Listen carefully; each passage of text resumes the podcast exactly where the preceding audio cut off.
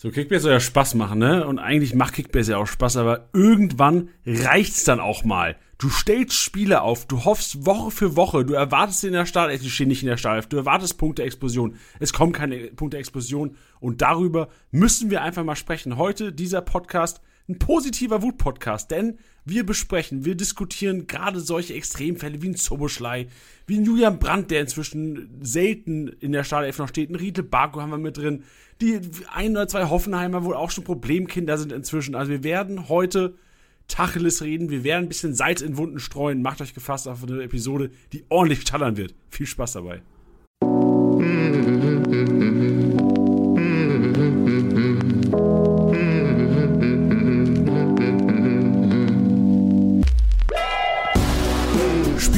Spieltagssieger wie Sieger, der Kickbase Podcast. Mit deinen Hosts Titti und Janni. Hallo, herzlich willkommen. Das ist Spieltagssieger Besieger, der Kickbase Podcast. Mensch, ich muss ja ein bisschen runterfahren nach dem Intro. Jetzt mal ein bisschen runterkommen und mit wem kann ich am besten runterkommen? Erstmal natürlich Spieltagssieger Besieger, der Kickbase Podcast, präsentiert von Tipwin. Aber mit wem könnt ihr am besten auch runterkommen? Das ist nämlich Teddy und Janni. Ich bin Janni und hier kommt Teddy. Teddy, was geht? Welcome Hallo. back. Ja, endlich. Wir haben es wir gerade schon äh, off-air gesagt. Da ist man nur eine Folge nicht da und es fühlt sich an wie eine halbe Ewigkeit. Wirklich so. Also ich meine, Hörer, sagt mal, wie es euch geht, aber Tilly, du warst, du warst nur letzte Monat nicht da und für mich war es echt so, als hätte ich mit dir einen Monat nicht mehr gequatscht. Ja, mir ging es aber genauso. Ich kann, ich kann auch vorne, äh, vor, äh, vornab ähm, schon mal sagen, ich hatte auch einen richtigen Fußball-Detox. Das heißt, ähm, seid mir nicht böse, wenn ich irgendwelche Sachen nicht auf dem Schirm haben sollte oder ähnliches. Ähm, ich habe mich natürlich perfekt auf diese Folge vorbereitet. Aber äh, wenn mir da was durchgeht, seid mir nicht böse. Ich bin ja ein bisschen böse, Tilly. Ich, ich, ich, ich kann es eigentlich null leiden. ich kann es ich kann's, ich null leiden, wenn jemand sich null um Kickbase kümmert. Und das spricht für dich jetzt nur in der letzten Woche, weil du Urlaub hattest und dann den Spieltag holt, da, da, da kriege ich, das ist so noch mehr Salz in die Wunde, ist das. Ja, vor allem die Sache war, äh, der Aufwand für mich war, am Freitag dachte ich mir, ah ja, eigentlich müsste alles stehen. Ich guck mal rein, hab aufgemacht, hab kurz reingeguckt, hab, glaube ich, eine Position geändert. Was, was ähm, hast du ähm, geändert? Ich glaube, warte, ich muss selber kurz reinschauen. Ich glaube, ich habe Lacroix reingeschmissen. Kurzen Moment. Ähm, und habe jemanden rausgetan, wo ich es vielleicht ja auch, ähm, den ich auch gerne mal hätte reinschmeißen können. Ähm, ähm, ähm, ähm. Findest du noch? Kommst du noch zurecht innerhalb ja, der App? Ja, ich, ich musste mir gerade wieder runterladen. Nein. äh, Dahut habe ich natürlich rausgenommen wegen der, wegen der Gap-Sperre. Ah ja, okay, gut. Das ist schon mal gut. Ja. Ja, natürlich, du hast geholt am Wochenende der Office Liga und ähm, es ist erstaunlich. Eigentlich passt du gar nicht rein in diese Wut-Episode, weil bei dir lief es ja. Bei dir haben die Leute gespielt, bei dir Musiala 162, Jan Sommer auch krank mit 161 Punkten, unfassbar stark gehalten in Bochum. Da müssen wir auch drüber sprechen, über das Spiel Samstag, äh, Freitagabend, was wir dann, ähm, wohl brauchen wir eigentlich gar nicht drüber sprechen. So, also wir können drüber sprechen, aber juckt es jemanden? Weiß ich nicht. Weiß ich nicht. Wenn es euch juckt, schreibt, wir machen extra Podcast. wir sprechen nicht drüber heute einfach. Schlotti geliefert. Und auch, Alter, Nick Vierhever mit 149 Punkten. The fuck. Der ist so geil, oder? Ja, weiß, also anscheinend, ich habe ich hab, äh, vorhin auch schon mal die, die Kategorien im Statistikrasenmeer vorbereitet und das kann ich jetzt schon mal sagen, weil das, das hat mich komplett vom Hocker gehauen. Viergeber hat einen Rekord aufgestellt ein Statistikrekord an diesem Spieltag. 31 Abwehraktionen. Das gab es noch nie, die ganze Saison, Digga. Ey, wirklich. 149 Punkte bei einem 0-0, nicht 4 wie, wie kannst du in dem Spiel. Das sind ja alle drei Minuten hast du eine Abwehraktion, eine positive. Wie? Ja, und wie geil ist es, wenn man ihn aufstellt? Ja, unfassbar. ja, aber Marktwert ja von, das ist, das ist ein 500k-Spieler, Alter. Ja, vor allem das Geile ist, wir hatten das ja vor Wochen, äh, hatten wir führt ja auch im Podcast, so im Sinne von, ah, wen kann man sich da mal reinstellen und macht das überhaupt Sinn? Klar, im Saisonendspurt, wenn es um die Meisterschaft geht, glaube ich, sind es keine Alternativen. Aber ich hatte ihn mir damals geholt gehabt und dachte mir, für wie viel habe ich ihn geholt? Für 1,9, weil er auch also ein bisschen schon, höher war. Ja, ja. Und da wusste ich halt so, ja, okay, gut, wenn Lacroix sich mal die 27. rote Karte abholt, dann habe ich einfach immer jemanden, den ich reinschmeißen kann. Und so war es jetzt nicht genauso, sondern der Hut gesperrt, ja, 4G war, den schmeiße ich halt einfach mal rein. Ja, hat sich bezahlt gemacht. Spielersieg geholt. Ja. Also das, besser kannst du aus dem Urlaub nicht zurückkommen. Deswegen habe ich mir nämlich auch ab morgen Urlaub genommen, weil ich brauche eine Veränderung. Ich will auch aus dem Urlaub zurückkommen und den Spieltag holen. Ja, vor allem, ich dachte mir, ich, ich habe auch, hab auch so reingeschaut und dann dachte ich mir so, hä, das kann doch irgendwie nicht sein. Ich bin da auf der 1 und normalerweise ist es so, wenn ich Samstagabends auf der 1 bin, dann lande ich äh, Sonntagabends auf der 7. Habe ich geguckt und dann dachte ich mir so, okay, die, die hinter mir sind, alle keine Dortmunder. Ich habe noch Dortmunder. Okay, okay.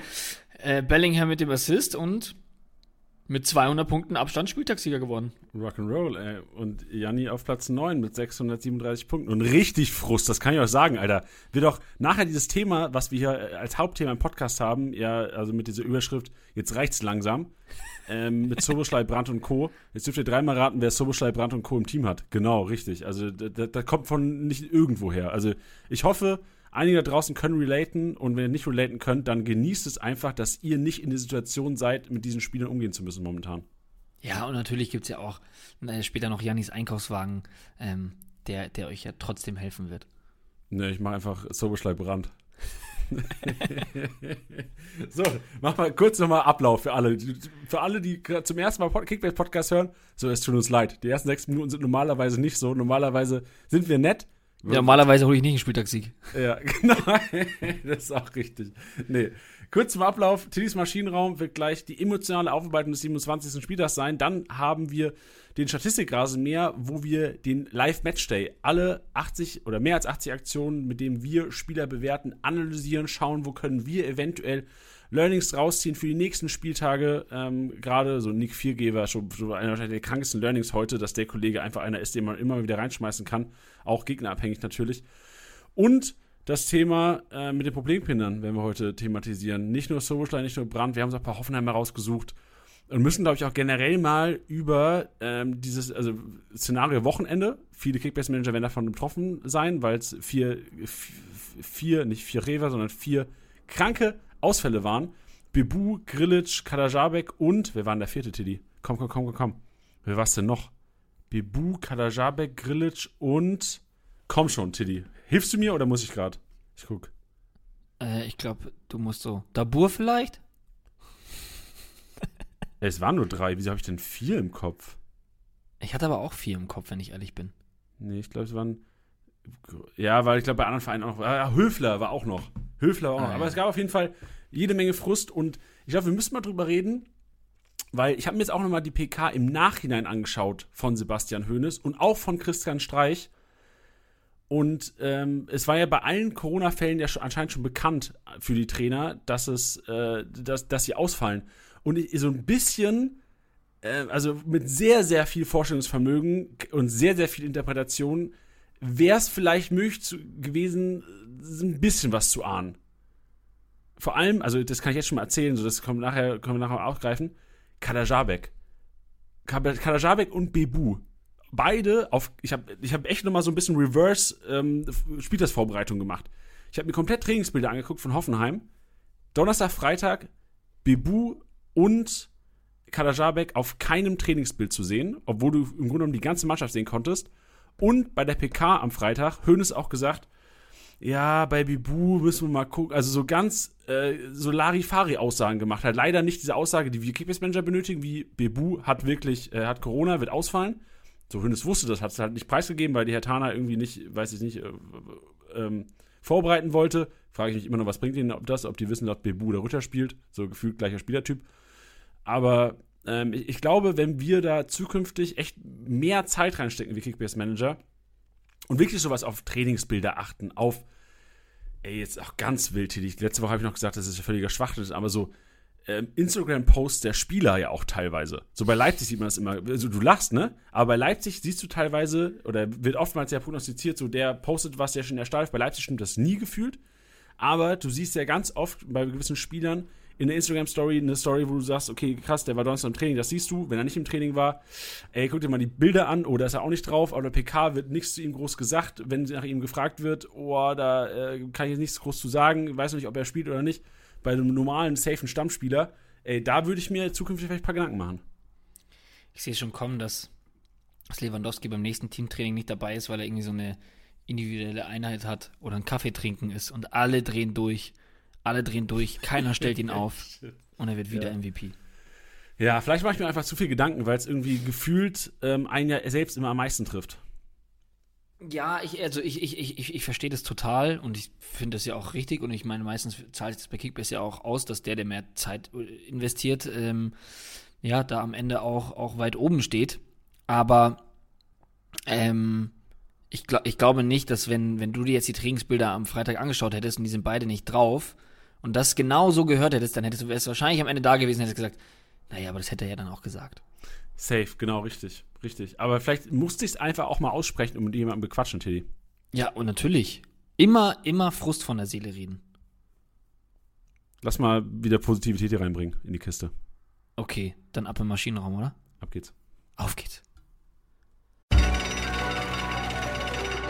Tittys Maschinenraum.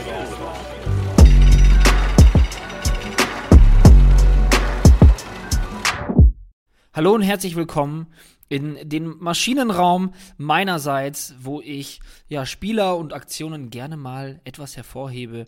Ähm, das hat kann mehrere Gründe haben. Ähm, das ist ganz, ganz subjektiv. Deswegen ähm, ja, wird es Sachen geben, wo äh, ihr euch drüber freuen werdet. Es gibt aber auch Sachen, bei denen ihr sagen werdet, hä, das sehe ich gar nicht so. Aber genau dafür ist es da, liebe Freunde. Und was, wie, das, wie das so aussehen kann, glaube ich, ist heute ein, sehr gutes Paradebeispiel. Denn ähm, wir fangen an mit einer einzelnen Aktion. Mit einer einzelnen Aktion, Janni. Das Und- liebe ich immer. Die einzelne Aktion liebe ich. Ja, denn sie ist von Lukas Radetzky, der einmal so wahnsinnig einen gefischt hat. Ähm, und zwar ging es dabei um den, ähm, um den Freistoß von Arnold, wo du dir auch so, da guckst du diese, dir diese Entfernung an, da guckst du dir den Winkel an und denkst dir so, als ob da da jetzt da wirklich äh, direkt drauf zimmert. Klar, Arnold wissen wir, der rührt gerne mal drauf und kann das ja auch. Dann macht er das wirklich und da gibt es so eine Kameraeinstellung, die so leicht von rechts unten so ist, also von hinten. Ähm, und da siehst du, wie krass dieser Ball fliegt. Der, also diese Schusstechnik ist echt der Wahnsinn. Wenn er den nicht hat, würden wahrscheinlich viele von einem Torwartfehler reden. Aber dass er ihn hat, würde jetzt würde man normalerweise sagen, okay, wenn sonst ein Torwartfehler wäre, dann ist es ja sicher, dass er ihn haben muss. Aber den hat er so krass noch geholt und das ist so schwierig und ich glaube, da, da kriegst du echt so Muffensausen, wenn ein Ball lange in der Luft ist und die Flugkurve nicht perfekt absehbar ist, dann fängt dein Kopf auch an zu rattern, auch wenn es nur Millisekunden sind. Und äh, dass ihn da fischt, fand ich richtig, richtig geil. Und der ist, das war mal wieder so ein Beispiel, wo, wo, wo, ja, wo ein Keeper auch endlich mal mit einem zu Null belohnt wird. Ja, ich, wir reden ja oft über Jan Sommer, der da wirklich äh, unfassbare Leistungen auf dem, auf dem Platz äh, abliefert, um dann am Ende vielleicht mit einer Niederlage äh, rauszugehen. Aber Radetzky wurde belohnt und das fand ich eine richtig geile Aktion. Stark. Ey, und vor allem auch Radetzky inzwischen der beste Goalie der Saison, Kickbase-Punkte technisch. Zwei Punkte mehr als äh, Robin Zentner. Ey, Wahnsinn, ey, da, da geht's auch richtig ab, ne? Ja, das Torhüter Race ist offen und vor allem du siehst normalerweise, also Neuer, ähm, klar hatte er ein paar Ausfälle, aber ich glaube, selbst mit Ausfälle wäre wahrscheinlich gerade so auf Augenhöhe auch mit dem, Red, mit dem Radetzky, mit dem Zentner, Flecken auch richtig gut dabei. Flecken ohne Ausfall, ich Ja. glaube, der hat auch ein Spiel war, stand, glaube ich, auch Upa auf dem Tor. Flecken ohne Ausfall wären auch wahrscheinlich die zweieinhalbtausend gewesen auf der Eins. Also bei den Torhütern nimmt sich echt relativ wenig, ist für mich auch ein Krankstein für nächstes Jahr, dass diese Marktwertunterschiede zwischen Goalies am Anfang der Saison tatsächlich ähm, rückblickend in keinem Verhältnis gestanden haben. Ja. Also cheape Goalies, liebe Hörer, cheape Goalies sind way to go. Wir machen weiter mit äh, jemandem, den wir, glaube ich, schon ein paar Mal hier gehört haben, vor allem in der Anfangsphase ähm, ja, seines, seines großen Schrittes beim ersten FC Köln. Ähm, Sally Özcan hat gegen Dortmund eine Wahnsinnspartie gemacht. Das ist ein Spiel, was ich über die volle Länge gesehen habe. Und ähm, muss sagen, wie der sich da reinbeißt, wie, wie, wie der die Zweikämpfe gewinnt, wie, wie der das Spiel leitet, ähm, fand ich wieder richtig, richtig ähm, eindrucksvoll. Also man darf jetzt nicht vergessen, ich rede jetzt hier nicht von einem, einem, einem Weltklasse-Format, aber ähm, dafür, dass es ein Spieler ist, den man lange, ja, immer mal so also auf dem Zettel ist ja auch falsch, ne? Aber dass man immer dachte, so, ah ja, der kann ja eigentlich was, aber irgendwie bringt das nicht auf den Platz und so. Und jetzt fackelt er das echt ähm, jetzt schon seit einigen Wochen ab. Und das war gestern äh, für mich wieder so, so ein Paradebeispiel für ein Spiel, was, was mich total begeistert an ihm. Und vor allem glaube ich, dass es Leuten da draußen wahrscheinlich genauso gegangen ist wie mir. Irgendwann hat der Kommentator gestern gesagt in dem Spiel, Sally Özcan ja nicht äh, berücksichtigt worden im DFB-Kader. Und mein erster Gedanke war so, warum sollte er? Und dann gucke ich das Spiel und er liefert einfach, also er gewinnt gefühlt jeden Zweikampf. Und auch das unfassbar Wichtige, wo er einfach dazwischen geht, noch irgendwie stört und auch smart ist. Also ich weiß nicht, ob du dieses eine Foul bei Be gegen Bellingham im Kopf hast, Tilly? Ja, ja. Wo, wo du sagen musst, so, klar war es hart an der Grenze und das Sportlichste war es sicherlich nicht, aber es war einfach schlau und selbst wenn der Foul gepfiffen wird, genau das Richtige und so wie er da rangeht, wirklich, also es ist für mich sogar einer, wo ich nach dem Spiel gesagt hätte, ey, ich, ich hoffe, Hansi Flick hat sich Gedanken gemacht darüber. So, ich, ich verstehe, dass er jetzt vielleicht nicht zu den besten Sechsern äh, zu, zu, in der Startelf, in der Nationalmannschaft Startelf gehören sollte, aber für die Performance gestern finde ich den Satz des Moderators, wo ich am Anfang gedacht habe, hä, warum sollte Flick denn überhaupt nur an Özcan denken? Äh, völlig gerechtfertigt, dass der Kommentator gesagt hat, oh, er hat ihn nicht auf dem Zettel gehabt. Für, für mich nach der Partie ähm, auf jeden Fall einen höheren Stellenwert in meiner fußballerischen Ansicht. Ja, ich, ich, ich glaube, er hat es auch deswegen erwähnt, weil äh, Anton Stach ähm, auch nominiert wurde für den DFB-Kader, also für den ersten Kader. Ähm, und das hatte ich nämlich mitbekommen, weil mir ein guter Freund geschrieben hat und meinte, hey, was hältst du davon? Und da habe ich gesagt, ich so, ja, ich, also der spielt eine gute Saison, gar keine Frage. Und ich habe ihm original geschrieben, noch vor diesem Spieltag, ähm, ich hätte lieber Özcan äh, im, im, im Kader gesehen. Aber jetzt habe ich dann aber auch heute auf Liga Insider gelesen, ähm, dass, dass er sich scheinbar ähm, für eine Nationalmannschaft entscheiden muss, weil er sowohl die deutsche als auch die türkische Staatsangehörigkeit hat. Ähm, deswegen mal sehen, wie er sich da entscheidet. Oh, okay. Das wusste ich gar nicht. Ja, ich, ich wusste es bisher auch nicht, aber. Bis wann muss man. Ist es nicht so, dass man, wenn man eine A-Länderspiel, A-Nationalmannschaft Länderspiel gemacht hat, dann quasi da bleiben muss? Oder wie ist die Regel? Ich glaube schon. Ich glaube, ich glaube da gibt es aber auch noch so ganz, ähm, ja, noch so ganz äh, komische Regeln. Das wird uns bestimmt jemand in den DMs schreiben. Und äh, U-Nationalmannschaften ähm, sind egal, ne? Weil da, äh, U21 ja. hat er ja gespielt, ne? Ja, ich glaube, das war das nicht auch bei Diego Costa so, dass der Brasilien gespielt hat und dann Spanien. Und jetzt äh, Laporte hat es doch auch gemacht. Der war doch erst Franzose, Stimmt. jetzt Spanier. Oder andersrum? Aber als französischer Innenverteidiger mhm. ist das auch der smarteste Move, Alter. Französische, also da, ja. Upamecano wird ja wahrscheinlich in jeder anderen Nationalmannschaft, Nationalmannschaft der Welt spielen. Ja. Krass, das ist ein Kunku Nationalmannschaftskader, das fand ich krank. Richtig guter Move. Endlich. Ja, gut, das war ja aber auch. Also wenn das nicht passiert wäre, dann hätte es wahrscheinlich einen Aufstand gegeben.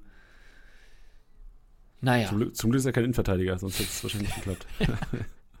aber ähm, bleiben wir in der Partie zwischen Köln und Borussia Dortmund. Denn ähm, es fällt auch hier wieder ein Name, von dem ich eigentlich gar nicht gerechnet hätte, ähm, dass er hier mal auftaucht. Denn die Rede ist von Marius Wolf. Ähm, das ist dann auch wieder ein, ein, ein Beispiel für, für, eine, eine äh, Bewerbung für den Maschinenraum, ist, dass der halt irgendwie jetzt geliefert hat. Der hat jetzt getroffen, den Spieltag davor, ähm, also ich wusste gar nicht, dass der, dass der so oft treffen kann. Der hat ja dann ja auch noch gegen, gut, klar, war 6-0, aber gegen Gladbach auch schon getroffen gehabt. Ähm, entpuppt sich da als einfach eine richtig gute Alternative. Und dazu kommt, dass ähm, er gegen seinen alten Arbeitsgeber, nämlich gegen den ersten FC Köln gespielt hat. Und ähm, ich das trotzdem irgendwie geil fand, dass er respektvoll mit dieser Situation umgegangen ist. Aber, jetzt kommt das große Aber, weil jetzt haben wahrscheinlich die meisten schon geschrien, vor allem die Köln-Fans der hat trotzdem alles gegeben für Dortmund. Also weißt du, der, der, der, da waren eklige Fouls dabei, dann hat er da irgendwie einmal den Ball da festgehalten und weiß ich nicht was. Natürlich will man das als Kölner nicht sehen, aber gleichzeitig denke ich mir auch immer, ich verstehe das, wenn man gegen, gegen eine alte Mannschaft nicht jubelt oder ähm, ja, irgendwie so einen respektvollen Umgang hat, aber gleichzeitig gibt er jetzt gerade für Dortmund echt alles auf dem Platz und äh, ackert sich da so einen ab und dann finde ich es doch auch in Ordnung, dass er das macht. Weißt du, was ich meine? Also, es geht ja darum, dass er trotzdem mit seiner aktuellen Mannschaft das Spiel gewinnen will. Nicht, weil er Köln eins reindrücken will, sondern weil er wichtige drei Punkte für das Meisterschaftsrennen, was meiner Meinung nach jetzt schon wieder over ist, ähm, halt holen will. Ja, das ist richtig. Wäre genauso, als würden wir, was weiß ich, zu Communio wechseln und dann den Podcast nur mit Halbgas machen. ja, das stimmt. Also machen wir nicht, aber würden wir auch nicht machen. Ja. Beides. Ja. Nee, deswegen ähm, fand ich irgendwie geil zu sehen. Das ist immer, glaube ich, da, da, kann man dann immer drüber diskutieren, weil, ähm, ja, wenn man trifft und jubelt, finde ich das äh, in einem gewissen Maß auch immer nicht schlimm. Aber äh, ich fand es irgendwie geil zu sehen, äh, wie er da gestern mit umgegangen ist. Und ja, zwei Spiele in Folge getroffen, geil geliefert. Also geil geliefert, ihr wisst, wie ich es meine. Ihr wisst, wie ich es wie wie wie meine. Ihr wisst, wie ich es meine. Denn Bin gespannt. Ich, lass uns mal drüber reden, ob du weiter Chancen bei Marius Wolf siehst, weil ähm, mein Takeaway, vor allem nach dem Spiel gestern, wäre Dreierkette durchaus relevant für, für Dortmund, gerade wenn Jan, Akanji und Hummels fit sind. Und dieser klassische Rechtsverteidiger, Passlack, du haben wir gesehen, Passlack ähm, hing leicht in der Luft und hat, glaube ich, auch nicht die Qualität, durchgängig da sich jetzt diesen Standplatz zu erobern. Ähm, deswegen sehe ich Dreierkette schon relevant und da sehe ich rechts momentan echt einen Marius Wolf als Schienenspieler. Ja, ähm, kann ich mir auch vorstellen, weil ja, er liefert halt. Ähm, und äh, wenn du dir halt anschaust, wer könnte das noch machen, äh, hatten wir auch schon mal drüber geredet. Ähm, Hazard, auch sehr blass, finde ich, in letzter Zeit. Ja. Nicht nur termmäßig, sondern auch leistungstechnisch. Ja, quasi ich. Trotz Urlaub. ähm, ich glaube, wir kommen später noch mal ein bisschen genauer drauf zu sprechen, richtig? Ähm, vor allem was noch ein paar Dortmund angeht. Aber ähm, ich möchte den letzten Namen im Maschinenraum nennen. Sag. Und das ist Musa Niakate.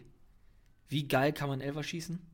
Wie geil kann man, wie geil unegoistisch kann man sein? Das muss ich sogar als lauter zugeben. Sehr, sehr geil unegoistisch. Äh, ja.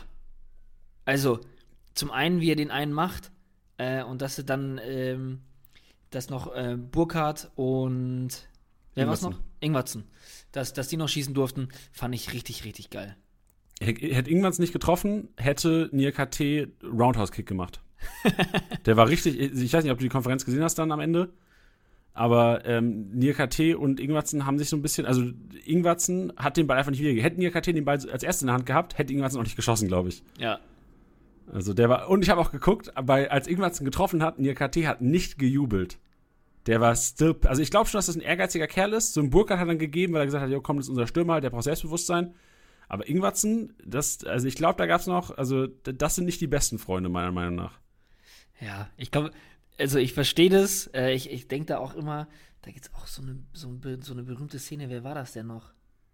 Ach, egal. Da ging es auch um einen Freistoß und dann. Äh, das war doch Cavani äh, Neymar damals, oder? Ne, die hatten, glaube ich, generell so eine Elfer-Geschichte. Ah. Ja, das stimmt auch, stimmt. Das gab es auch, auch total verdrängt. Nee, da ging's das ist auch, dass es bei den Vereinen keine Hierarchie gibt. Naja, aber das ist halt das Problem, wenn du so, wenn du so diese großen Clubs hast und da jeden ranholst und also wie willst du, wie willst du die ganzen Leute ranholen, wenn du denen halt nicht solche Sachen versprichst? Ja, ja, aber was berechtigt Ingwarzen quasi als Einwechselspieler, wo normalerweise ja die Kommunikation der Mannschaft klar sein sollte, wenn es einen Elver gibt, schießt Nia KT, da kommt Ingwarzen rein, schnappt sich einfach den Ball schießt den Elfer zu seinem Glück auf jeden Fall noch rein, aber Niakate war nicht cool damit. Ja, ich glaube, dass man sagt, hey, du hast dein Tor, es steht 3-0, ich brauch's fürs Selbstbewusstsein. Ich verstehe es schon irgendwo. Aber das sagst du doch nicht von dir selbst aus. Da muss doch normal der Captain, ja. ich weiß nicht, wer Captain war an dem Tag, aber ey, falls Niakate Captain gewesen sein sollte, so da, da, musst du als Captain entweder sagst du das oder du sagst, ey, fuck off, Ingwertsen, ey, I got this. Ja. Aber gut ja, er hat ihn gemacht, deswegen glaube ich, wird es am Ende dann auch kein so großes Konfliktpotenzial Ja, ich sag nur, alle, alle NIAKT-Besitzer werden sicherlich piss gewesen sein. Ja, safe. Aber gut. Wäre auch ein geiler MVP gewesen. Der wäre auch MVP geworden dann sogar, oder? Ja. Ja, safe. Ja. Machst du nix, machst du nix, machst du nix. So ist Kickbase, Leute, so ist Leben. So ist Lebe. Und damit schließen wir den Maschinenraum auch wieder ab. In dieser Woche darf ich euch die Finanzguru-App ans Herz legen, liebe Hörer. Und ich habe ein paar Argumente mitgebracht, warum ihr die Finanzguru-App runterladen solltet. Denn zum ersten ist die Finanzguru-App komplett kostenlos und sie kann auch dauerhaft komplett kostenlos genutzt werden. Das Geile an der Finanzguru-App ist, dass ihr eure kompletten Bankkonten, Depots, teilweise da draußen sicherlich auch einige Hörer mit Krypto, könnt ihr komplett verknüpfen mit der Finanzguru-App und ihr habt eine schöne Übersicht von allen euren Konten und können auch alle Ein- und Ausgänge, das heißt, wenn ihr irgendwelche Handyverträge, Internetverträge, andere Abbuchungen, die oft öfters eintreffen oder auch nicht öfters eintreffen, werden von der Finanzguru-App automatisch analysiert und kategorisiert. Ihr seht quasi beispielsweise, wie viel Geld ihr für Essen ausgibt, wie viel Geld ihr für Shoppen ausgibt, wie viel Geld ihr für, was weiß ich, Fußball-Fanartikel, Kickbase, sonstige Geschichten ausgibt und die Finanzguru-App, das ist auch das ist komplett kostenlos, was ich gerade sage. Ich, ich glaube selbst fast nicht. Das ist echt alles noch kostenlos, aber es kommt noch viel besser. Also, das, das Ganze wird aufgelistet, strukturiert. Ihr könnt mit dieser App auch alle Verträge prüfen, weil so, ey, ich habe teilweise keine Ahnung mehr, wie viele Verträge ich überhaupt noch habe, wie lange die Verträge laufen. Das ist auch alles möglich mit der Finanzguru-App.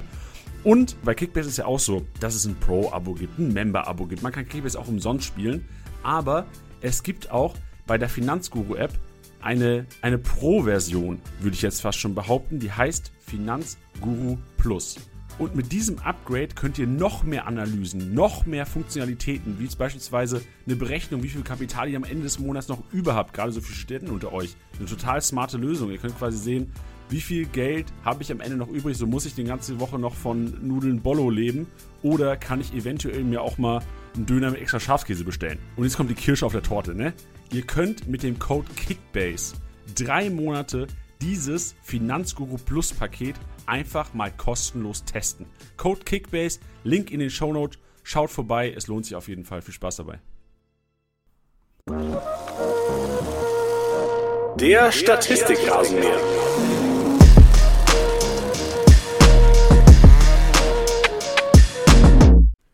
Und damit kommen wir zum Statistikrasenmäher.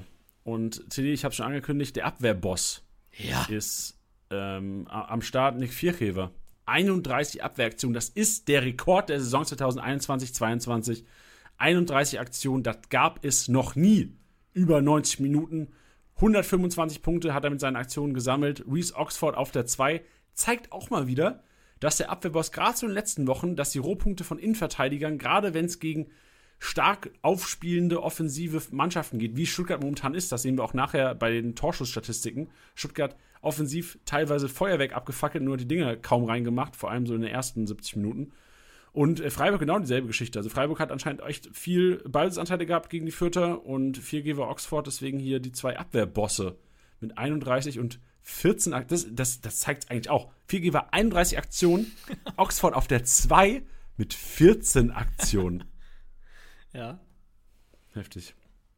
Dribbelkönig haben wir, ähm, also wir gehen, wir, wir gehen schnell durch, wenn wir irgendwas haben, wo wir sagen, da haben wir ein Learning für euch, da ziehen wir was draus für die nächsten Wochen, gehen wir drauf ein. Dani Olmo, sieben erfolgreiche Dribblings, damit 35 Punkte gemacht. Ähm, ja, kann man erwarten, die Kiste. Ähm, Kunku nicht dabei diesmal, finde ich interessant. Also hat er die, die Chancen vergeben am Wochenende, als irgendwelche Gegner stehen lassen. Hol oh, aber wurde auch sehr oft gefault. Also das liegt sicherlich auch an dieser Geschichte. Holtmann und Fürich jeweils mit fünf. Ähm, zeigt auch da wieder, Holtmann, egal welcher Gegner, Fürich, egal welcher Gegner, immer wieder oben zu finden mit den erfolgreichen Dribblings. Äh, torhungrig, Tiddy. VfB Stuttgart. Mamouche sechs Torschüsse, Fürich fünf. Und ich würde gerne, und ich, ich sage jetzt, zum Glück bin ich kein Fürich-Besitzer, ich hätte ihn natürlich gerne, aber ich hätte gerne mal ein Stimmungsbild, vielleicht können wir es irgendwie reinsetzen, äh, äh, reinversetzen in diese Lage von Kickbase-Managern. Du guckst Konferenz, da steht's 3-2 für Stuttgart. Fürich bekommt den Ball von, ich weiß gar nicht, wer den Pass gegeben hat, Förster war es, glaube ich, aufgelegt, leeres Tor. Wartet, verzögert ein bisschen, dann läuft, wer war das? Niklas Dorsch auf Linie. Du hast im Grunde genommen einen Feldspieler auf der Linie. Du stehst fünf Meter vom Tor entfernt und du schaffst es nicht, das Ding reinzumachen. Kickbase-Manager haben geheult. Ja, safe. ich weiß nicht, was ich damit bezwecken will, aber ich sage nur, dass es mich unfassbar hart emotional getroffen hätte, hätte wäre ich Führichbesitzer gewesen, weil das kann, also ich, Stell, es, mal ich vor, stell mal vor, du bist Stuttgart-Fan und Fürich-Besitzer. ey, worst, wirklich, stell dir vor, auch am Ende der Saison, du bist Führichbesitzer, gewinnst die Liga nicht wegen 100 Punkten, was ja vorkommen kann, was realistisch ist da draußen. Ey, wie, also wirklich, unfassbar, weil äh, äh, Ich glaube, ich, glaub, ich habe dich noch nie so sehr nach Worten ringen hören wie gerade eben. Ja, weil ich nicht weiß, wie ich das in Worte packen soll, was einfach ja. so entscheidend ist für viele Kickbase-Manager am Ende der Saison oder äh, entscheidend sein kann. Und ich glaube, keine andere Szene im Kopf habe, seit ich Kickbase-Manager bin, wo ich es sagen würde, es war noch nie so einfach, ein Tor zu schießen. Und das waren, sind im Grunde genommen 100 Punkte aus dem Fenster geschmissen. So die Großchance vergeben hat er auch noch bekommen. Ja, klar. Da kannst du auch Position freilassen. ah, ja. Naja, aber torhungrig waren sie trotzdem. Also Mamouche sechs Torschüsse, Führig fünf, zeigt die VfB-Offensive läuft heiß. Wir haben auch schon in den letzten Wochen öfters mal die VfB-Spieler hier drin gehabt. Wir hatten äh, Kalajdzic, glaube ich, gegen Union auch drin. Also sind einige äh, Stuttgarter immer wieder mit drin. Zeigt auch, ey, wenn die die Chancen nutzen würden, würden sie wahrscheinlich auch nicht da unten stehen. Flankengott haben wir Buona Sosa mit vier wieder. Zeigt auch, Kalajdzic ist back, Sosa ist wieder back. Sosa hatten wir nicht einmal in dieser Kategorie während der Kalajdzic-Ausfallphase. Also zeigt auch Sosa Kalajdzic. Dieses Duo hängt einfach zusammen. Bei der Lufthoheit würde ich gerne auf die Hertaner eingehen, denn Kempf ist der Luftzweikampfstärkste Spieler des Spieltags. Sieben gewonnene Luftzweikämpfe. Und generell die Hertaner. Der Trainereffekt ist eingesetzt. Kickbase-Punkte wurden beraubt, der Hoffenheimer. Ich glaube, Kickbase-Manager draußen. Boah, wenn du, boah, wenn du ein Team hast aus Fürich und Hoffenheimern, RIP. Du hast, richtig schlecht, du hast richtig schlechte Laune heute beim Podcast hören. Ja, also ähm, ein Ergebnis, womit keiner so wirklich gerechnet hat. Ähm, auch da in dieser Magath-Diskussion, ich glaube, das haben auch viele zu Beginn belächelt. Äh, man kann es nur noch mehr belächeln, dass, dass, dass Hertha jetzt dann auch einfach direkt 3-0 gewinnt gegen Hoffenheim. Also das hätte ich davon niemals gedacht. Ja, und alle, die Konferenz geguckt haben, dachtet ihr auch, immer wenn es nach, Hoffenheim, äh, nach, nach Berlin gegangen ist, dass es einfach dasselbe Tor nochmal war? Weil irgendwie sind alle drei Tore einfach genau gleich gefallen. Ja, da war, da hatte auf jeden Fall ähm, Plattenhardt einige Aktien mit dabei. Ja, Plattenhardt gut, stark gut gepunktet, Kempf gut gepunktet. Also die Hertaner, da können wir auch, da können wir auch gerne jetzt mal kurz drüber reden. Sind die Hertaner wieder Kickbase relevant? Vor allem meiner Meinung nach vielleicht wenn dann Kempf Boyata Kombi. Boah. Weil stark auf der 6, ich weiß, stark auf der 6 haben wir oftmals schon die Erfahrung gemacht, dass er eigentlich nicht gut punktet. Ja. Jetzt mit Torbeteiligung zwar gut gepunktet, aber ich glaube, das könnte eine Falle sein. Ich glaube auch. Also ich glaube, stark könnte eine Falle sein ich habe auch so ein bisschen Angst bei Boyata. Hatte ich dann auch gesehen gehabt, irgendwann später. Nach irgendeinem Zweikampf saß er dann auch am Boden. Und dann dachte ich mir so, Alter, wenn der jetzt schon wieder ausfällt. Also ich habe ihn in keiner Liga, aber ähm, ich würde mich jetzt schon als empathischen Menschen bezeichnen. Und dann dachte ich mir, ey, wenn du Boyata-Besitzer bist, vor allem nach dieser, nach dieser Saison, als er reinkam, so krank performt hat und man sich dachte, okay, da haben wir den Kickbase-Abwehrhühnen, die Punkte-Maschine. Dann wurde man da schon enttäuscht, dann immer wieder verletzt, dann äh, Corona und weiß ich nicht was. Ähm, und ich dachte mir so, nee. Deswegen, ich da, bin da ein bisschen vorsichtig. Ähm, ich, ich, mir wäre es zu heikel, das jetzt nach dem einen Spiel zu sagen. Ja, aber trotzdem, äh, also jetzt die nächsten Gegner heißen Leverkusen, Union Berlin, Augsburg. Leverkusen sicherlich nicht, aber dann hast du die Spiele gegen Union Berlin, Stadtderby, dann hast du das Spiel gegen Augsburg. Also ich kann mir schon vorstellen, dass in diesen Spielen Herr Tana eventuell eine gewisse Relevanz haben. Wäre jetzt aber auch vorsichtig, also klar, wenn wer noch Geld machen muss zu dieser Zeit, Herr Tana sicherlich ein gutes Objekt ist über die Länderspielpause auch. Ist übrigens Länderspielpause, wer es noch nicht gecheckt hat. Nächstes Wochenende kein Bundesliga-Fußball, eine Woche Pause. Ähm, glaube aber auch, dass für jetzt Herr Tana irgendwie auch fest einplanen in die Startelf, gerade in Leverkusen, unglücklich. Ja, also auch, auch ähm, da nur zum, zum zum Relativieren. Also zieht mal die ganzen äh, Punkte vom Tor von Toussaint, wo er ja auch sehr glücklich war, muss man ja dazu sagen, zum Beispiel mal ab. Ähm, dann steht er da äh, ja, mit einem geringeren nackt. Zwei nackt, sehr nackt auf dem Platz. Ähm, ja, das, das, das würde ich euch dann immer raten, das mal kurz runterzubrechen und gucken, ja, wie aussagekräftig das ist, weil ein Toussaint hat sich leider ähm, selten als wirklich guter Kickbase-Spieler ähm, gezeigt. Deswegen, ich nenne ihn jetzt bewusst, weil es zum Beispiel jetzt, wenn, wenn du jetzt sagst, gehen wir jetzt mit Tertanern oder nicht, gibt es schon Spieler, wo ich sagen würde, klar, kannst du dir immer einpacken, aber gerade so Toussaint, da würde ich mich jetzt nicht vom Wochenende blenden lassen. Also da wäre ich vorsichtig.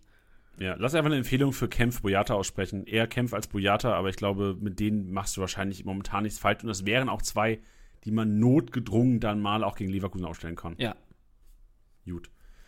Ähm, zu den Torhütern, vielleicht ganz kurz, wir haben vorhin schon über Jan Sommer gesprochen, mit 8 Aktionen 80 Punkte gesammelt. Giekewitz mit 12 Aktionen 80 Punkte gesammelt, zeigt auch wieder gegen die Augsburger oder die Stuttgarter auch sehr viel aus der Ferne, weil das gibt ja nur 5 Punkte, wenn der Fernschuss gehalten wird. Giekewitz mit 12 Aktionen 80 Punkte und bei der Passmaschine, Teddy, da habe ich mir mal eine Spielerei erlaubt. Geil. Und zwar habe ich einfach mal kumuliert, kumuliert heißt es glaube ich nicht kumuliert, kumuliert, alle 27 Spieltage zusammengerechnet. Und ich mache jetzt mal so ein bisschen Quiz. Wir hatten letzte Woche eine Riemann-Geschichte, liebe Hörer. Letzte Woche haben wir am Anfang der Episode gesagt, ähm, drückt mal auf Stopp, jetzt könnt ihr tippen, was glaubt ihr, wer ist in der Passmaschine ganz vorne? Und das war nämlich, ah nee, auf Platz 3, Mann, glaube ich, letzte Woche, ich weiß nicht, ob du es mitbekommen hast, Teddy. Letzte Woche Riemann auf Platz 3 der Passmaschine. What? Ja, genau. So haben wir nämlich auch reagiert und wir haben einen Quiz gemacht bei den Hörern. Jetzt hätte ich gerne mal alle Hörer also sich selbst auch mal Gedanken machen, wer könnte denn, so Platz 1, da brauchen wir nicht, Platz 1 bis 3 ist, oder 1 und 2 ist unspektakulär. Ich hätte gerne Platz 3 bis 5 sucht euch einfach einen Spieler aus, wo ihr glaubt, der könnte vielleicht zwischen drei und fünf sein. Und behaltet ihn in meinem Kopf und auch gerne du, Tiddy. Ich weiß nicht, ob du schon den Plan jetzt vor dir hast gerade. Du siehst wahrscheinlich schon, oder? Äh, ich habe noch, hab noch nicht so weit geschaut. So manchmal ist es ja ganz gut, nicht vorbereitet zu sein. Sehr gut. Ey, dann, sehr gut, Tiddy. Dann guck bitte auch nicht weiter. Und zwar, ich, ich Platz 1, brauchen wir nicht drüber reden. Kimmich, 1329 Punkte durch Pässe gegnerische Hälfte, präziser langer Pass oder Pass gegnerisches Drittel über, 23, über 27 Spieltage gesammelt krank, also krank. Das ist einfach die Statistik, wo du sagst, Kimmich selbst trotz langer Ausfallphase der unfassbar krankste Rohpunkter, denn auf Platz 2 Thomas Müller 969 Punkte, zeigt auch wieder da eine Differenz von fast 400 Punkten. Kimmich bei einer Differenz von fünf Spielen, glaube ich, die Kimmich weniger hat als Müller. Zeigt, was Kimmich einfach für ein unfassbar kranker Kickbase-Punkter ist und vor allem auch alle, die nächstes Jahr so den, den ähm, sich einen Hochkaräter reinholen wollen Kimmich ist immer noch die 2. Also Lewandowski klar auf der 1, aber dann äh, lieber ein Kimmich als ein Müller, lieber ein Kimmich als ein Haaland, je nachdem, ob der noch spielen sollte. Also ich äh, nicht täuschen lassen durch die Gesamtpunkte, wäre so mein Take daraus. Und dann auf Platz 3, 4 und 5 Spieler, Tilly, die du gerne mal erraten kannst, weil ich hätte alle drei nicht da erwartet. Okay, also es muss ja eigentlich jemand von weiter oben sein, also von den, von den besser performenden Mannschaften. Also ich bin ehrlich, ich schaue gerade in die Gesamtstatistik der Mittelfeldspieler rein. Ähm, weil es dürfen. Okay. Ich, ich schmeiß mal Kerem Demir bei rein, weil der hat, der ist auf Platz 10 der besten Mittelfeldspieler mit nur einem Tor und vier Assists. Nee, also es ist, sind tatsächlich zwei Verteidiger und ein Mittelfeldspieler und der Mittelfeldspieler spielt bei einem Team, das momentan sehr schlecht platziert ist. Oh, wow. Ey, deswegen, also das sind für mich Statistiken, wo ich denke, so, warum haben wir das nicht früher gemacht? Boah. Also sind, es sind zwei Bayern-Verteidiger und es ist ein oh. Mittelfeldspieler des äh, 13 platzierten Teams der Bundesliga vom VfL Wolfsburg. Okay, dann schmeiß ich. Dann schmeiß ich, ja gut, ich muss. Nee, ich sag, ähm, Süle Pavard. Pavard ist richtig? Was, was war der letzte Tipp? Ja, ein Wolfsburger. Ja, okay, dann Arnold wahrscheinlich. Ja, genau. Maxi Arnold ist es auf Platz 4. Auf Platz 3 ist Benji Pavard, was auch eine kranke Statistik ist und zeigt, dass er auch einer war, der vor der Saison noch nicht mal 20 Millionen wert war und wo man gedacht hat, oh, kriegt, kriegt der überhaupt viel Spielzeit? Die haben Bonassar geholt. Alter, ist auch viel besserer auf die rechte Seite. Kommt da vielleicht noch jemand im Winter? Nein, Benji Pavard konstanter denn je, auch am Rohpunkten. Und dann auf Platz 5 einer, wo, wenn Spielzeit, immer wieder Ausrasterpotenzial Upamecano. Ja, Wahnsinn. Trotz so wenig Einsatzzeit, so eine kranke Passmaschine und 937 Punkte gesammelt schon über die Aktion. Also im Grunde nur dezent 40 Punkte weniger als Thomas Müller zeigt Upamecano, wenn Startelf, sehr, sehr kickbiss-relevant. Also Pavard hätte ich in den Top 5 eigentlich nicht gesehen. Ich habe ihn jetzt aber dann, äh, gut, ich meine, es gibt jetzt auch nicht unzählige, äh, unzählige Verteidiger beim FC Bayern, aber ich hatte ihn dann genannt, weil ich mich immer erinnert habe, dass der, ähm, auch wenn die Spiele nicht so grandios waren bei den Bayern, haben sich so viele Leute immer gefragt, so, boah, warum macht er trotzdem so viele Punkte? Und dann habe ich mich daran erinnert, dass der immer so viele Pässe gespielt hat. Ähm, Wahnsinn. Also ja, total unerwartet.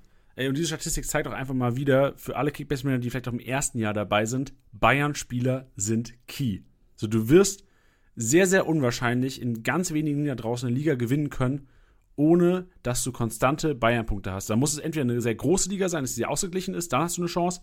Aber wenn du in der Liga spielst mit fünf, sechs, sieben Leuten, du musst dir die Bayern-Spieler reinholen. Diese konstanten Punkte, weil dieses Saying, was wir, was, was so diese, die NFL-Coaches teilweise sagen, so, Offense wins you games, Defense wins you championships. So in Kickbase ist tatsächlich so ein bisschen, kannst du so ein bisschen ummünzen. Die Offensive, die holt dir manchmal einen Spieltag, die gibt's die Ausraster, aber du brauchst diese konstanten Punkte im Mittelfeld. Ein Kimmich, ein, Arnold, der, stell dir vor, Wolfsburg spielt eine Saison wieder vor. So, ein Arnold ist einer, der 30, 35 Millionen wert sein kann. Also vom Spielstil ist es schon da. Wenn Wolfsburg erfolgreich gewesen wäre, wären die Kickbase-Punkte auch beim Arnold sicherlich äh, konstanter da gewesen. Aber es gibt immer wieder konstante Mittelfeldspiele, die einfach essentiell sind für den Kickbase-Kader. Ja. Deswegen Teamstruktur.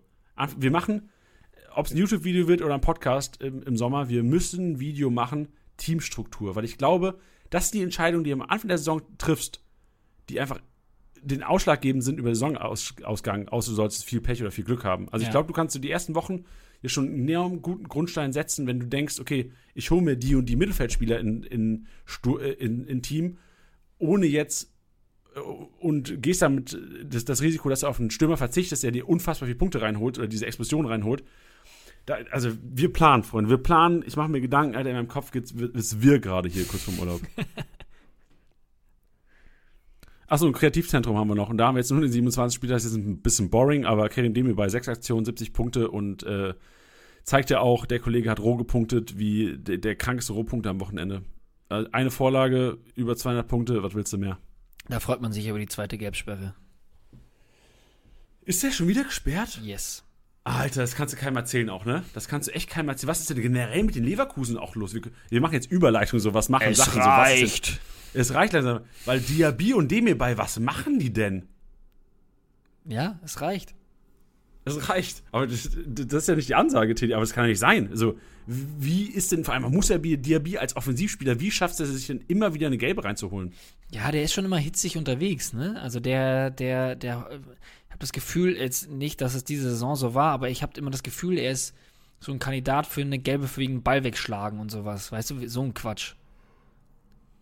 Ja, doch, der ruppt schon auch. Der ist schon, ja. der ist schon, ja, doch, der kann schon auch zu lang. Gegenüber einfach zweite Gelbsperre Saison nach 27 Spielen. Willst du mich veräppeln, ey? Ich glaube, ich glaube da spielt natürlich auch viel ähm, mit rein, dass, dass er ja auch viel gefault wird. Ne? Und ich glaube, dass du dann, also, das ist schon eine Kunst, wenn du viel gefault wirst, dann auch eben ruhig zu bleiben.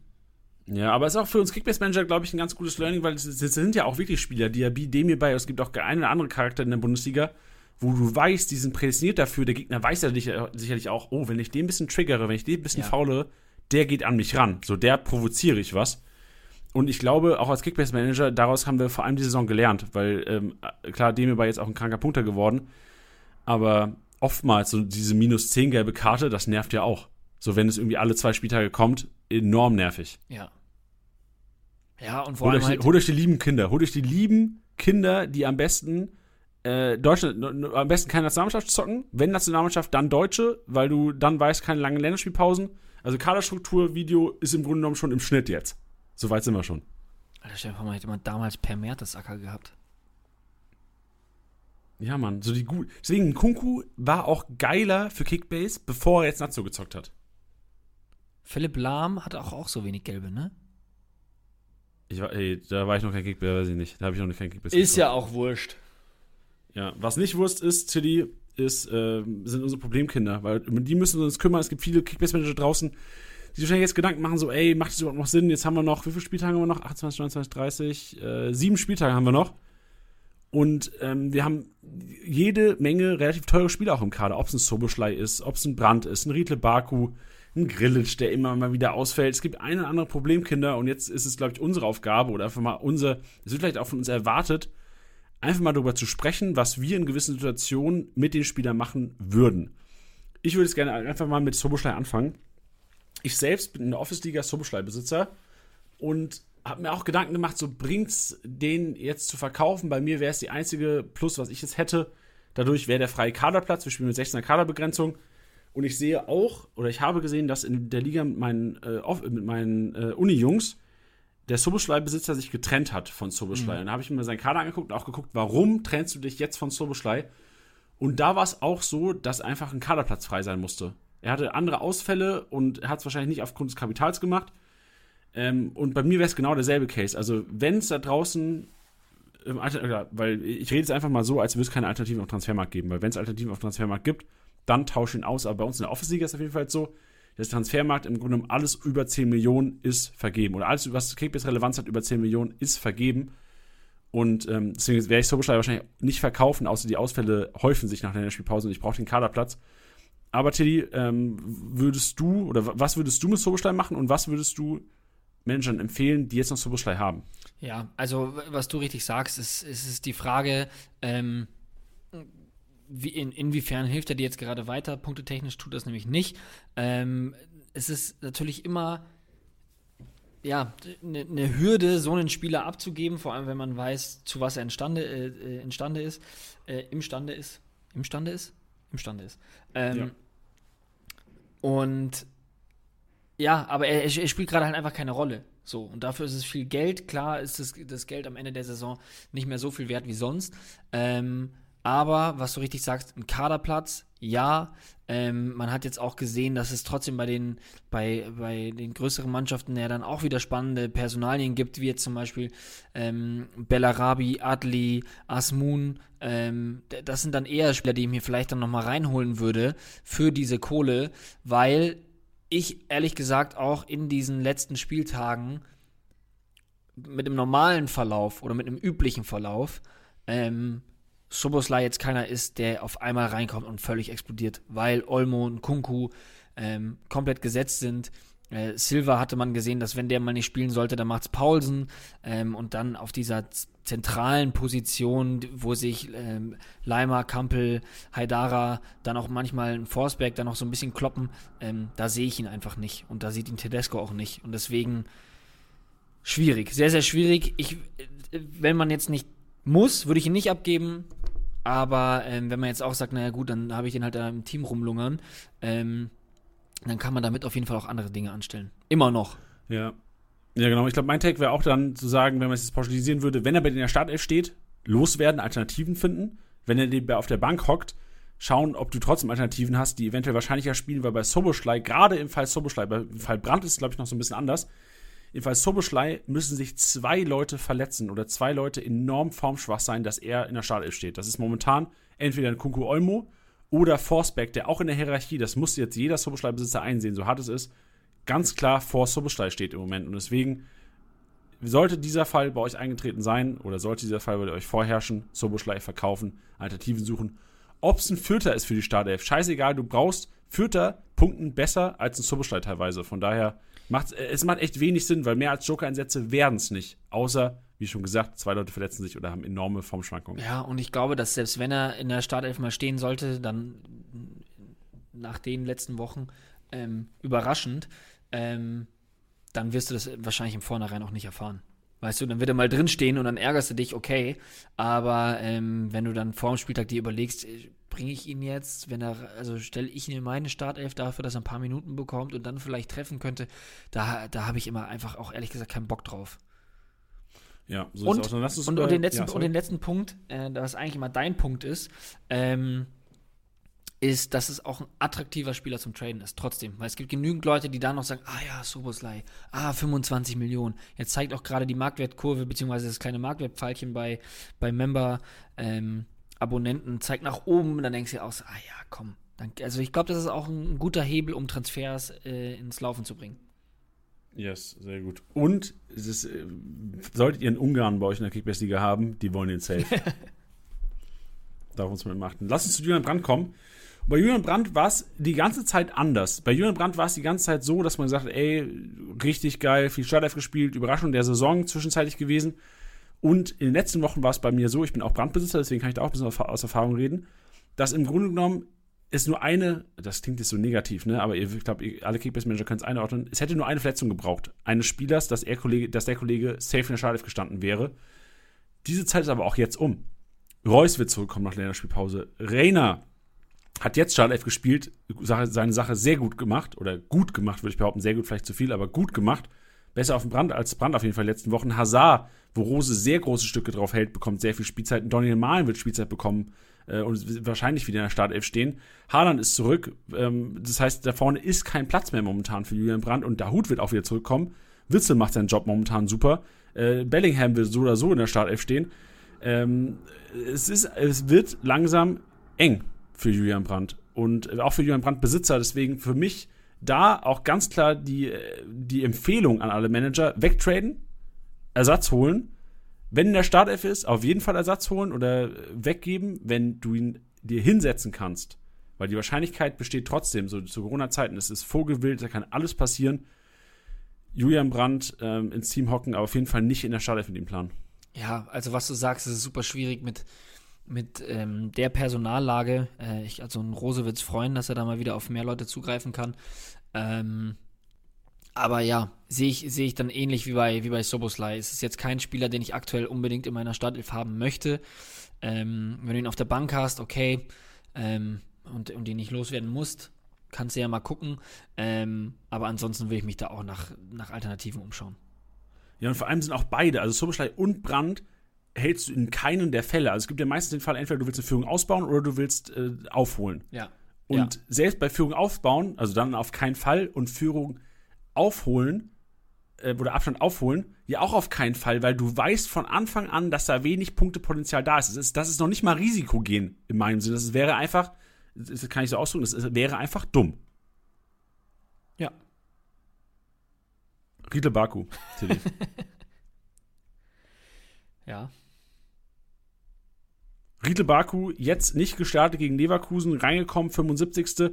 Öfters schon mal jetzt überraschend nicht in der Startelf gestanden. Letzte Saison einer der besten Kickbase-Punkte gewesen bei den Wolfsburgern. Konstant knappe 30 Millionen wert gewesen vor der Saison. Ich glaube, er ist noch in sehr vielen Kickbase-Kadern zu Hause. Jetzt aber weder auf der offensiven äh, Position, weder auf der Schiene klar gesetzt. Ähm, müssen wir irgendwas hinzufügen oder können sich die Hörer selbst das zusammenreimen, was sie mit dem machen sollen? Ja, auch da, ich glaube, ich, ich muss da immer an die, an die Folge denken, von der ich einfach ein riesiger Fan war, ähm, wo du gesagt hattest, ähm, man soll seine, seine, ähm, seine Erwartungen anpassen, seine Erwartungen reali oder realistischer darstellen, denn ähm, bei Baku hatten wir auch dieses Phänomen von, von einer Zeit, wo er unfassbar gepunktet hatte, wo er so geile Punkte rangeholt hat. Ähm, sowohl bei Wolfsburg als auch bei Mainz. Ähm, und an die Zeiten denkt man ja, wenn man jetzt sein Spielerprofil aufmacht, beziehungsweise wenn man ihn auf dem Transfermarkt sieht.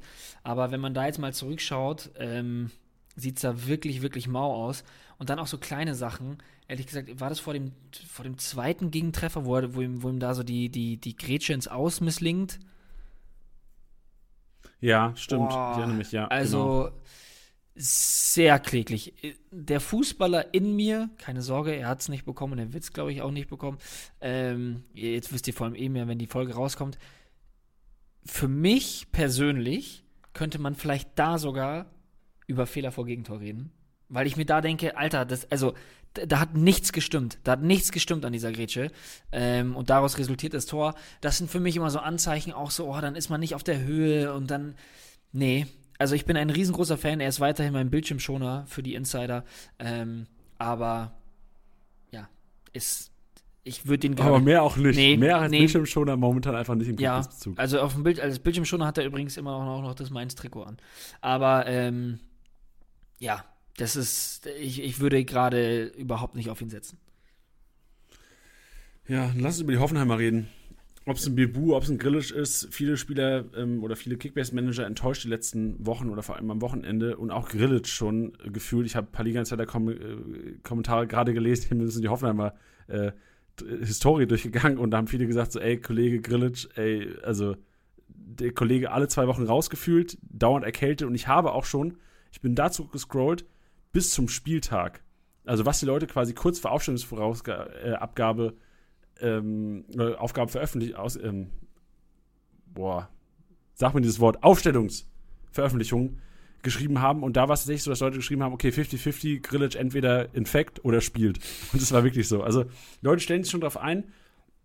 Bei den Hoffenheimern wäre aber mein Take ein bisschen anders als bei Soboschlei, äh, Brandt und Baku, weil diese Upside einfach so groß ist. Du hast in den nächsten drei Spielen Spiele gegen Bochum, du hast ein Spiel gegen Fürth, du hast einfach dieses Programm und du hast diese Chance, und ich glaube, das hat Hoffenheim realisiert, dass sich so ein Ausrutscher wie gegen Berlin nicht nochmal erlauben dürfen. Und als Kickbase-Manager, also in Grillic würde ich jetzt nicht abgeben, Bebu würde ich nicht abgeben, auch in Kalajavi würde ich nicht abgeben. Das sind alles drei Startelf-Spieler, das ist ein bisschen andere als ähm, jetzt reicht es langsam hier, die eigentlich zu unserem Thema passen. Ich wollte es einfach nur ansprechen, weil ich glaube, viele Kickbase-Manager sind sehr, sehr genervt von ihren Hoffenheimern. Ja, total. Ich glaube, bei, bei Bebu ärgere ich mich immer, also ich habe ihn auch in, in, in keiner Liga, aber ich ärgere mich immer, weil der immer wieder so Spiele hat, wo der Sachen aufblitzen lässt, wo man sich denkt so, Alter, was ein Fußballer. Also wirklich, jetzt mal unabhängig vom Tempo, wo du denkst, wirklich, der ist, der ist ein richtig starker Fußballer, aber der bringt das halt echt nur ein paar Mal in der Saison auf den Platz. Leider. Ähm, und das ist, glaube ich, auch immer so dieses Enttäuschende daran. Und das ist, ja, ist, ist ähnlich wie bei Grillitsch, ist einfach echt, das, das raubt einen den Nerv tatsächlich, wenn du einfach einen Spieler hast, wo du jedes Mal überlegen musst, stelle ich den jetzt auf, stelle ich den nicht auf, ähm, spielt er, spielt er nicht, ja, also es gibt ja da mehrere Faktoren. Und dann halt diese Sache, dann stellst du ihn auf, dann spielt er nicht, dann stellst du ihn nicht auf, dann spielt er, dann trifft er, so, das sind, das sind immer Spieler, von denen ich einfach echt versuche, die Finger zu lassen, um ehrlich zu sein. Oh Mann, diese Kaderplanungsepisode, die ich fühle die so sehr. Wir müssen das echt einfach mal so in eine, in eine Episode gießen oder in ein YouTube-Video. Wir machen das, liebe Hörer. Ja. Gut, das, das war's, glaube ich, mit der Negativität heute, oder? Ja, du, also ich bin Spieltagssieger, die Negativität kam hauptsächlich von dir. Das ist richtig. Aber wir mussten, wir mussten einfach mal drüber reden. Ich glaube, Leute, die das, die das nicht, also ich glaube, alle haben es gefühlt. Ich glaube aber auch, dass es gut war für Leute, die es nicht äh, betroffen hat jetzt. Gerade, ich glaube, jeder konnte wahrscheinlich relaten zu einem gewissen Grad. Wenn Spieler nicht getroffen habt, liebe Manager, ey, ihr habt zwar Musik in euren Ohren sicherlich die letzten 15 Minuten. Und wenn ihr jemanden habt, mit dem es euch vielleicht noch schlechter geht, könnt ihr es uns ja auch mal gerne schreiben. Boah, noch schlechter als Soulschlei Brand Baku? Hey, vielleicht haben wir irgendwas echt übersehen. Ey, weil wir, also Tini und ich haben uns echt zusammengesetzt, haben überlegt, wen könnten wir denn noch da reinzaubern. Aber irgendwie, so ein Upamecano hätten wir reingezaubert, wahrscheinlich ohne Sühle-Verletzung. Ähm, Der wäre vielleicht auch wahrscheinlich da reingekommen, aber sonst. Yusuf Paulsen, das, das, ist zu uninteressant. Borrell vielleicht noch. Ja, stimmt, der hat auch eine Hochphase. Kostic in ne? den letzten Wochen. Aber die kommen wieder. So, die, die, wir haben ja eher dra- drauf gemünzt, die Spieler, die normalerweise, wo man drauf gehen muss, die müssen in der Startelf stehen, um gut zu punkten. Ja. Die es halt momentan nicht Ja. tun. Das wäre wahrscheinlich eher noch so ein Upamecano gewesen Mhm. sogar dann. Aber jetzt halt strong. Ich bin mal gespannt, ob wir vielleicht einen Upamecano noch mal reinzaubern, wenn, wenn Südebeck ist wieder. Eieiei. Das wäre dann, das wäre dann Hat- fast ja einer für deinen Einkaufswagen, Janni. Süle? Ja.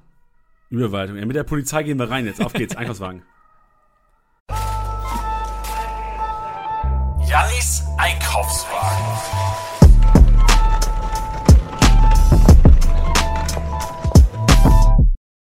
Hallo, herzlich willkommen. Das ist Jannis Einkaufswagen mit den Kaufempfehlungen für die Länderspielpause. Und wir starten rein. Teddy hat Vorlage gegeben. Ich versenke die Kiste. Niklas Süle wird zurückkommen. Ähm, sicherlich nicht in der Startelf stehen am ersten Spiel nach der Länderspielpause, aber wird wieder relevant sein. War der Abwehrchef vor seiner kleinen Verletzung, wird der Abwehrchef sein.